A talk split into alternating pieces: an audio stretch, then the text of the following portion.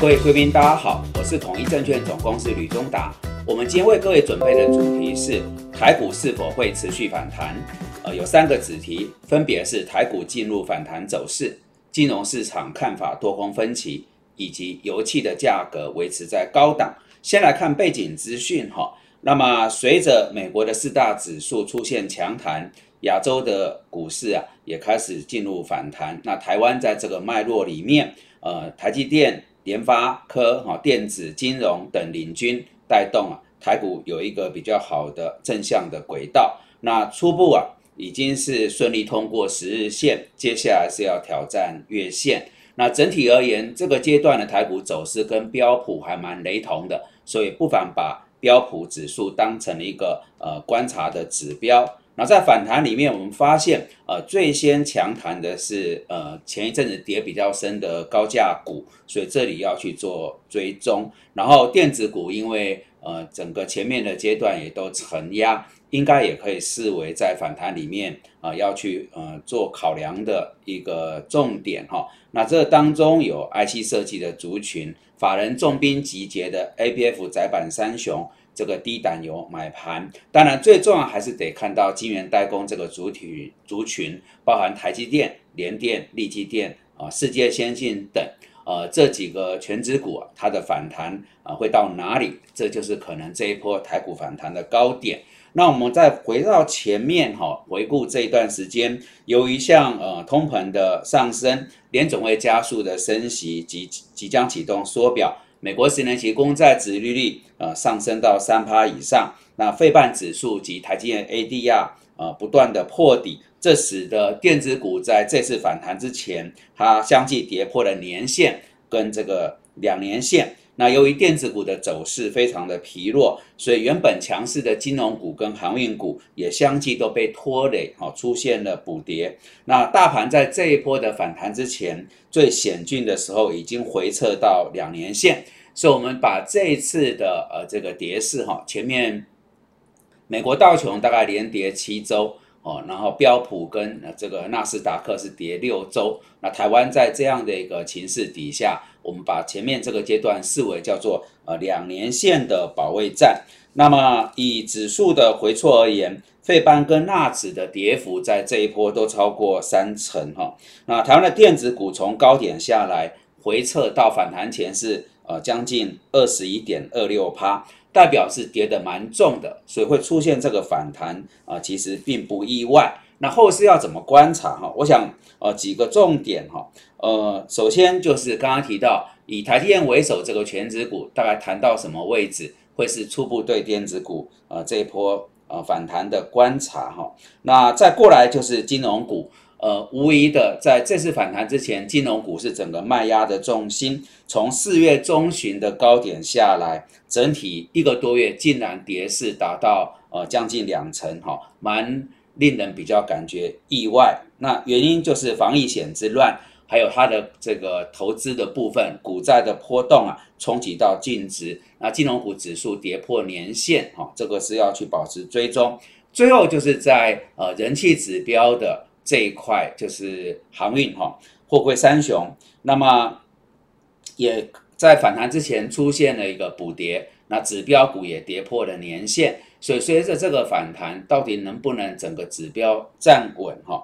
呃，这是要观察。再者就是全球航运的龙头马士基以及预警，今年下半年哈，整个运价大概会比较恢复到正常，也就对财测而言。是趋于呃下修的一个状况，那基本面大概在这里就是一个相对的高峰哦。当然，好消息是说这些国际的航运指标股它的股价目前还在相对强势，但是后续会不会因为基本面弱化而下来，自然会拖累到航运。那现阶段因为大家在抢物资，所以在运输类股部分仍然是以散装为一个观察的重点。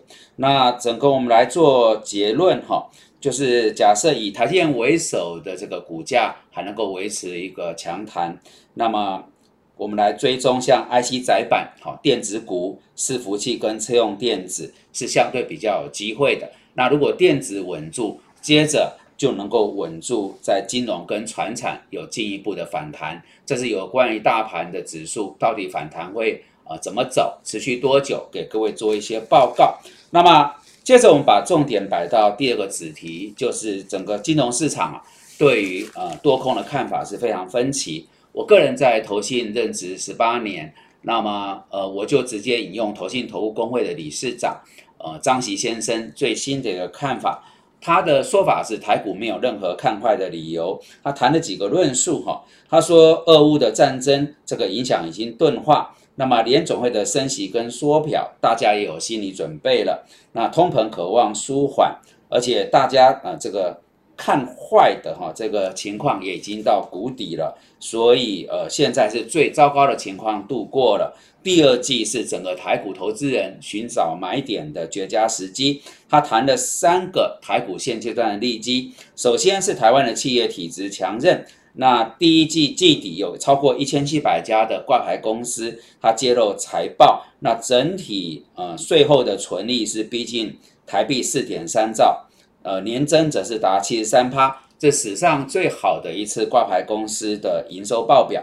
再来就是呃，股利的配发，以现在来估算，平均的现金股利率有机会会超过五趴，这是全球第一名。那这会使得外资重新来回购台股，内资也会簇拥，所以资金动能看起来是充沛的。最后就是历经这一波哦，将近一个多月的下跌。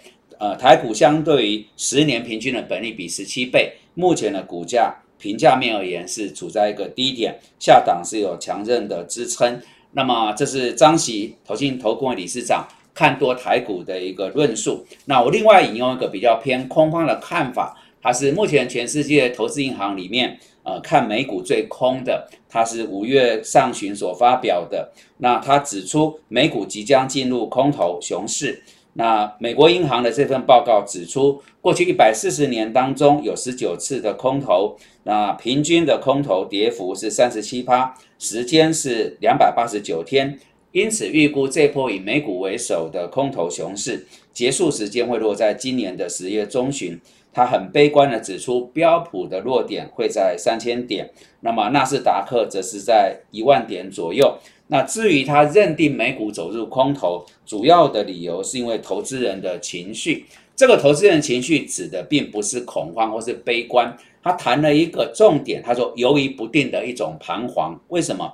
因为市场对联准会啊啊现在这些做法啊充满高度的焦虑跟担心。而当整个金融市场的情绪是犹豫不定，就会拉长对股市的一个临时的时间。在这份报告，它的标题叫做“联总会完蛋了”。为什么？他说前面这九个月，联总会一直说通膨是暂时的，但是到今年上半年又迅速转为鹰派。那这些情势的一个改变，使得市场上已经对联总会哦慢慢的失去了呃信心。那现在市场上就是两个看法，一种是通膨如果高涨，联总会会持续维持这个鹰派的立场。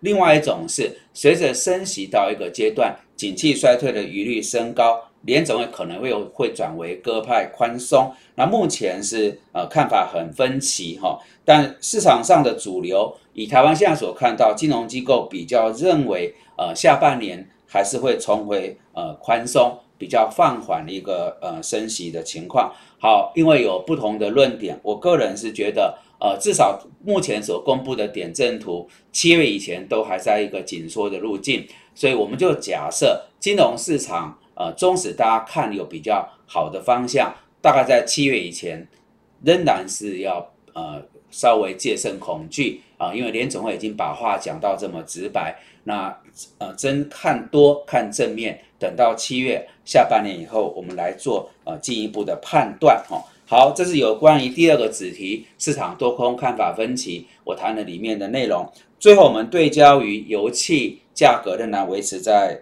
高档哦。那最新的情势是看起来俄乌战事不会有那么快落幕，两方的和谈已经触礁了，似乎有走向长期化的一个趋势。那么俄国俄国的军队占领了乌克兰输往欧洲天然气的重要地区，那这个地区啊。呃，占整个呃，俄国跟欧洲这个天然气的运输啊，整个运输大概有三分之一，所以就看起来，呃，在至少在欧洲的天然气在短期，因为这个战争，呃，价格还是会走高，因为是短缺的问题哈。那德国也认为这个问题是相对比较严重的，所以是俄乌战事对天然气在欧洲供应的影响。再者是制裁方面的变化哈，以法国为首，在主导对俄罗斯油气的一个禁制令。但是内部有分歧，因为匈牙利跟西班牙相当依靠俄罗斯的能源，呃，它是没有想要往这条路上去走。那德国也指出，去对俄国呃做这个油气的禁止令是不智的决定。那美国打算在 G7 这个呃七大工业国组织的金融会议提案，就是暂且不要做禁止令，而是对俄国的这个能源商品做分阶段的提高关税。走到最后才进入到对俄罗斯油气的一个禁制令哦，这是整个在这个阶段，不管在乌克兰的战事，或是西方所主导的制裁，对于油气而言，应该都还是一个推升助长的效应。那么在目前的油价一百一十几块，已经比前一个阶段的每桶一百元跳升另外一个台阶。那黄小玉价格也还在高档，所以整体来讲。其实通膨至少以油气而言，并没有出现到比较明显的收敛，那这也使得联总会的升息相关的议题跟讯息还是沸沸扬扬哦，我才会说，呃，真有到后面啊，因为考虑景气衰退而重回宽松的货币政策，一切都等到七月之后再说哦。那市场的动荡，现在气氛好转了，呃，在走向反弹。可是呢，呃，整个局面的剧烈的震荡，应该到夏天以前还是一个市场的常态。好的，以上是我们今天为各位所准备的内容。如果大家觉得这些讯息有助于判断跟操作，敬请帮忙按赞、订阅、分享跟开启小铃铛。非常感谢各位的参与。